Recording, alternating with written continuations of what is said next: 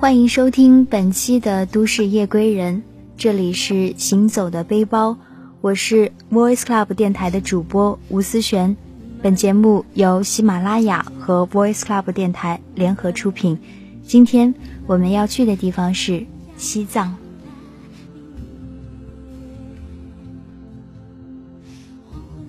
去西藏回来已经很久了，一直没有时间把这段时间的旅行日记进行整理，也缺少一种整理的心境。一时间，生活的琐事儿涌入自己并不简单的节奏中。这样的状态很容易让自己陷入一种不同以往的失望。散落在心里和脑子里的碎片，总要在适当的时候拾起来，然后拭去灰尘，再试图拼凑，直到用胶带把它们看似完整的组合，最后才能继续生活下去。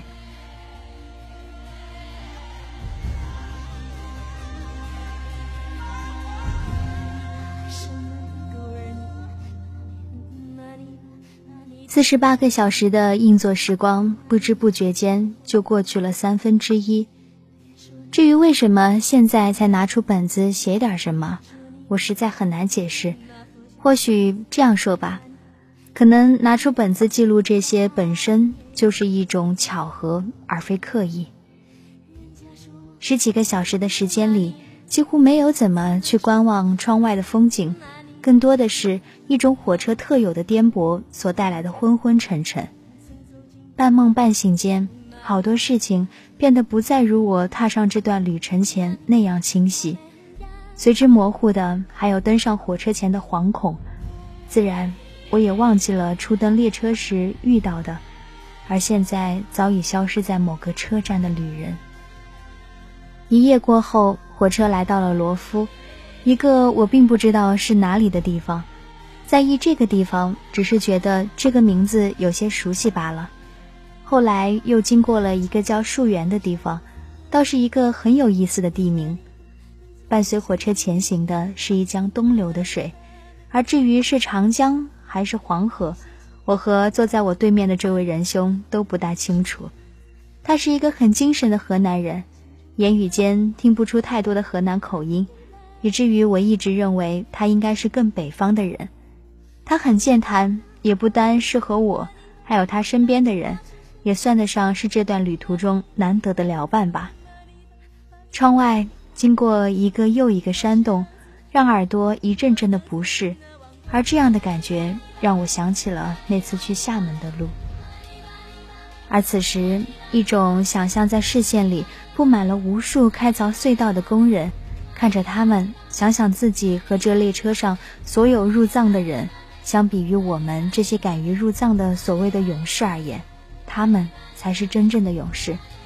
只是和几千年间无数勇士拼杀的战场一样，他们的背后，最终什么都没留下来。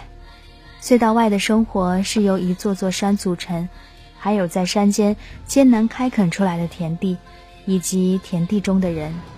想起今天早些时候经过的几片向日葵地，好久没见的向日葵，许久没见的向日黄，清晰的把它们区分于其他的影像，残留在我一闪而过的记忆中。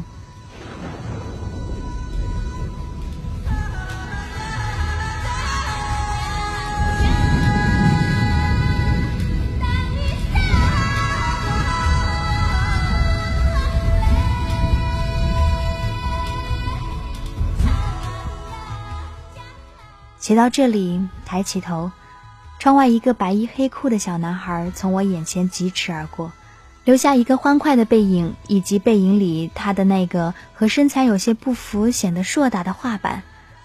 不知从什么时候开始，不再讨厌长时间的坐在火车上。或许抛开小偷和身体不适，这样的旅途倒是多了几分自在和欢愉。毕竟，这也是旅行的一部分。我没有理由不享受这个过程。浑浑噩噩又睡了一觉，醒来时，对面的小伙儿已经和不知什么时候上车的大姐攀谈起来了。从他们的对话中得知，大姐是个安徽人，十几年前定居西宁，如今和丈夫孩子安定的生活在这里。我很好奇她留在西部的原因，可终未开口。此时，窗外的地貌又已不知在什么时候变换了模样，以至于我已经无法分辨这里到底是哪里。快到兰州了，不知从哪里得来的答案，就这样解释了我的疑惑。兰州，城区中心海拔一千五百米，这意味着我终于要进入高原了。此时，风景里的土地显得有些贫瘠，看着这些，丝毫感受不到来自这片土地的活力。可即便如此，还是会对这样的生命意志的执着感到敬畏。土地之上是一个小镇，并不漂亮，但却和身边的环境浑然天成。相比于其他或落魄或整洁的城镇而言，另成一派。这个小镇的背景是一座座土包一样的山，除了丑陋。很难找到其他的形容，而这样的连绵的样子，最终也无法和雄伟这样的词放在一起。远远望上去，这些山倒像是一张阴沉的脸，观望着每一辆从这里经过的列车，流露出一种并不欢迎的姿态。确实，于他们而言，我们是不折不扣的侵略者。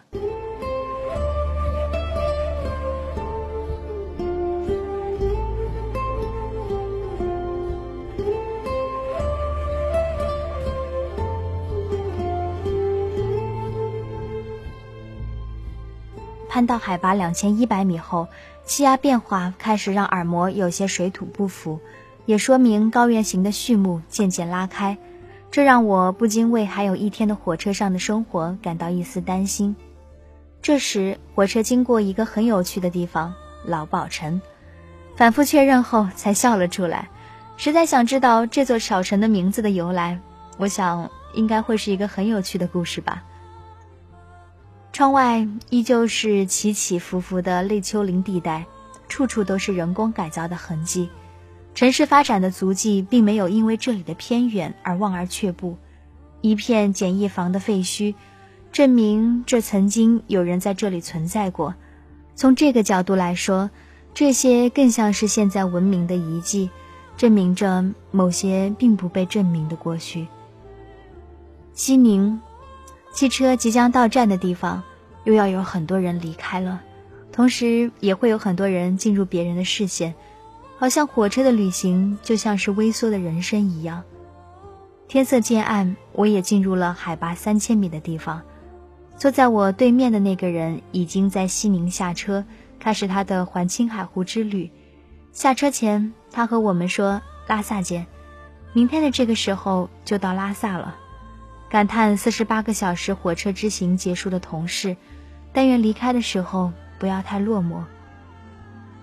后来上车的是两个学生模样的人，后来才知道他们和我一样从上海出发，一时间觉得世界或许并不大，就像你可以在远在四千公里的地方遇到一个许久不见的老同学，却也可以在一座城市十几年不见一个老朋友。他们当中一个要出国，这次两个星期的行程算得上是一种告别吧。而另一位也是他的好朋友，则是请了两个星期的长假。请帮忙把窗帘拉上。列车员的声音一次次在车厢里重复着，由远及近，用这样的方式告诉我们时间不早了。此时已经是凌晨一点多了。车上少了早日的嘈杂。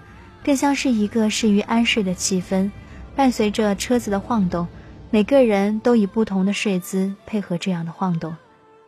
有人坐在位置上，双臂交叉的睡着，显得格外的淡定；也有一些占据不错位置的人趴在桌子上得以安睡，还有一些运气好的人占着两个座位，算得上是一张等价的卧铺票了。这些人的睡姿总的来说还是相对优雅些的。但请相信，只是优雅一些罢了。总之，放眼望去，像是一群被疲惫打败的士兵一样。而事实上，我们确实是。一阵鼾声响起，惹得一些还没有睡踏实的人的抱怨。也有人调侃地说“功力颇深”之类的话。而我在尝试多种睡姿未果后，只能拿起笔写点什么，好打发这样混沌的时光。此时的窗外仍是漆黑一片，却不知为何泛着隐约的红光。也许是不经意溜过的路灯，又或许只是自己的错觉罢了。不管怎么说，倒是难得的安静。其实我很期待明天穿过可可西里，不单单是因为传说中的藏羚羊，或许也不是因为当年的那部可可西里吧。哪怕见不到藏羚羊，我觉得我也会用一点点想象力，把这片土地填满各式各样的羚羊吧。不过现在我倒是担心自己不合时宜的贪睡，错过了这些。于是为了明天，现在也要努力的进入梦境才行。终于。一觉醒来，我们进入了可可西里，得以看到与别处不同的风景。起伏的丘陵被略显平坦的高原替代，远处是雪山零落的身影，这让很多从南方来的人惊讶不已。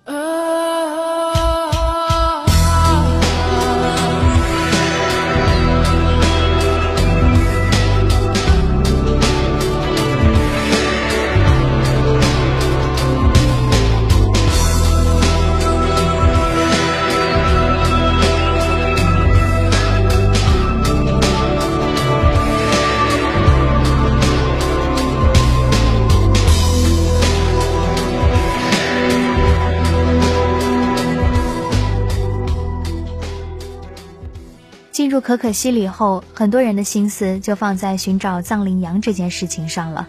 而我，由于昨晚坎坷的睡眠经历，导致今天的状态明显不如前日。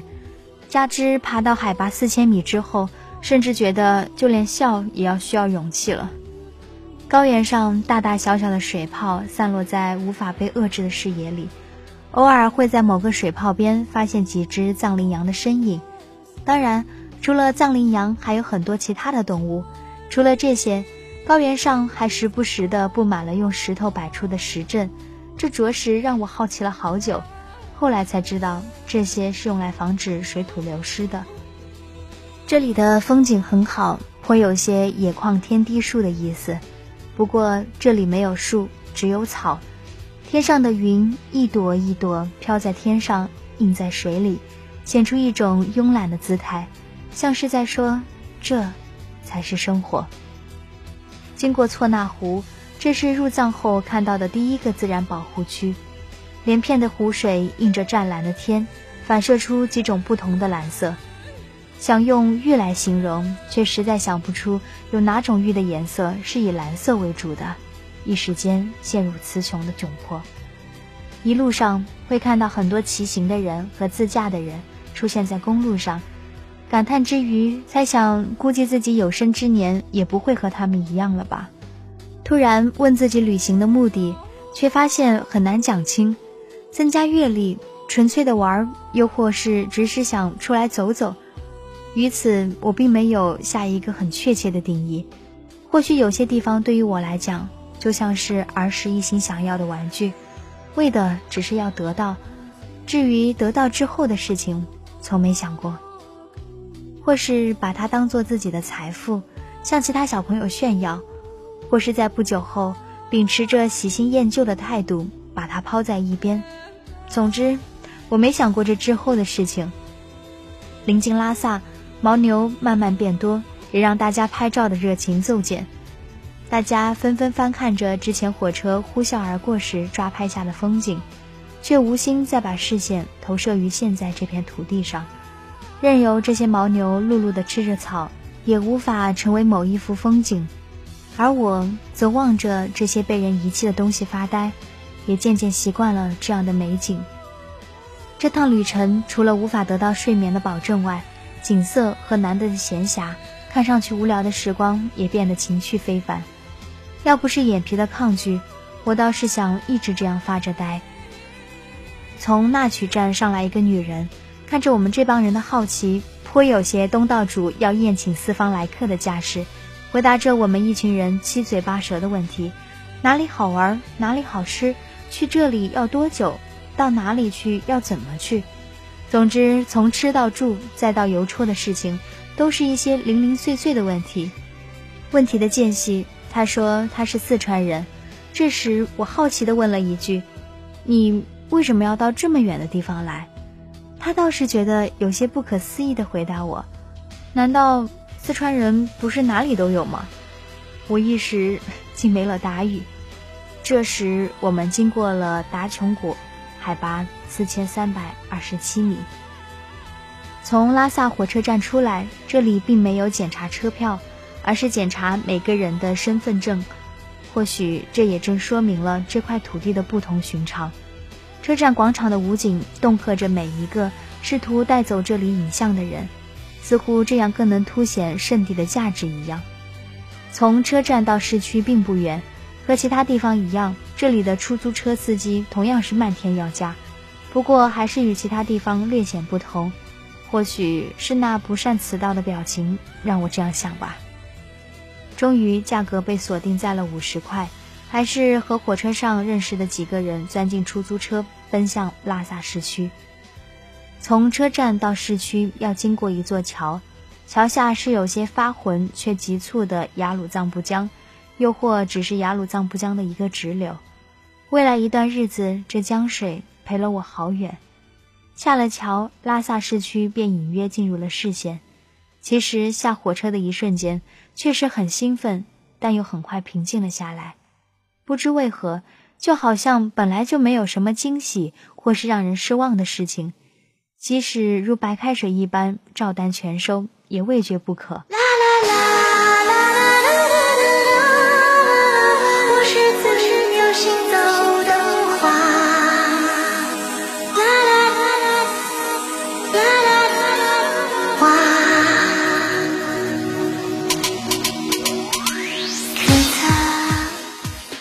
过布达拉宫的时候，我并没有拿起相机，只是透过出租车的窗户，远远地望着，试图收获一种源于这份雄伟和圣洁的宁静。我并不是一个信徒，可我一直以来敬畏这样的力量。就像我每到一个地方，总会去当地的寺庙或者是教堂，看看他们的诵经或是弥撒，然后有些忐忑地离开。来到拉萨前。我曾以为布宫前是一片高原草地，映着背后远处的雪山，然后无数朝圣的人从这里经过，留下一个坐在那里发呆的自己。想到这儿，倒是十分的惬意。只是眼前的布宫雄伟依旧，却没有我梦想中的草地，但也并无太多遗憾。能踏上这片土地，对于我来讲，已经够了。在八角街的路口和他们一起下了车，也做了道别。毕竟一次旅途的相遇不会是在现实生活中留下多少延续的。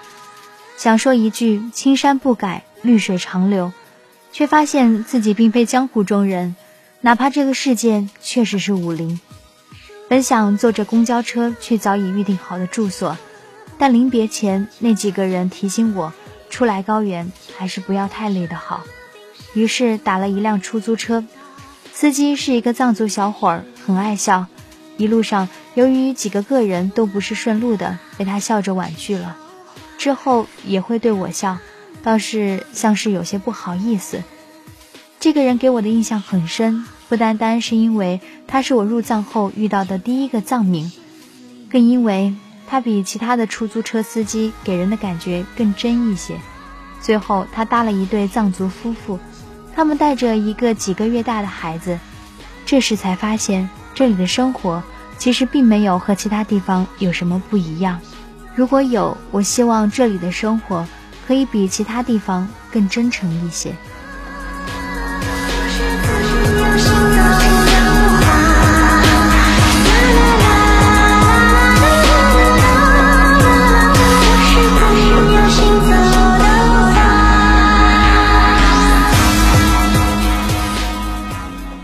好了，今天就到这里，大家晚安。